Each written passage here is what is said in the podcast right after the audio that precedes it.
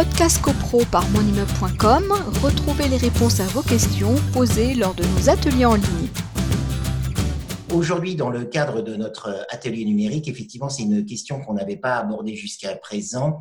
Or, c'est une question évidemment qui concerne beaucoup de monde, les gens qui achètent dans le neuf. Donc, euh, sous les quatre lettres euh, un peu euh, barbares pour les, profanes, VFA, donc V-E-F-A, vente en l'état futur d'achèvement. Ce sont donc les gens qui achètent dans des programmes immobiliers. Donc, la personne qui est complètement ignorante de la situation, pour matérialiser la chose, la première, le premier visuel, eh bien, c'est la fameuse petite cahute qu'on voit sur les chantiers où euh, effectivement on vous présente des biens immobiliers euh, sur plan, mais maintenant avec des maquettes, euh, de la visualisation numérique, etc.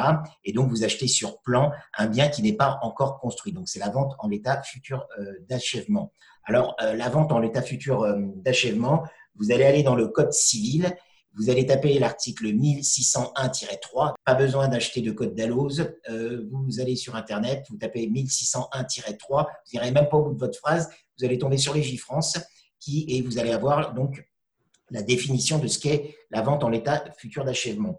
Donc, je cite l'article puisqu'il n'est pas long. La vente en l'état futur d'achèvement est le contrat par lequel le vendeur transfère immédiatement à l'acquéreur ses droits sur le sol, ainsi que la propriété des constructions existantes. Bon, là, euh, début, il n'y en a pas.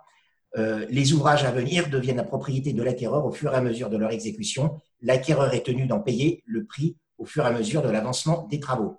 Le vendeur conserve les pouvoirs du maître de l'ouvrage jusqu'à la réception euh, des travaux. Voilà. Donc c'est ça la vente euh, en l'état la vente en l'état futur d'achèvement, c'est d'acheter un bien à construire. Donc votre interlocuteur, votre ça sera un promoteur et euh, une SCI, une, SCCV également, la forme barbare de, celui qui va vous vendre euh, ce bien euh, immobilier. Podcast CoPro par monimmeuble.com, retrouvez les réponses à vos questions posées lors de nos ateliers en ligne.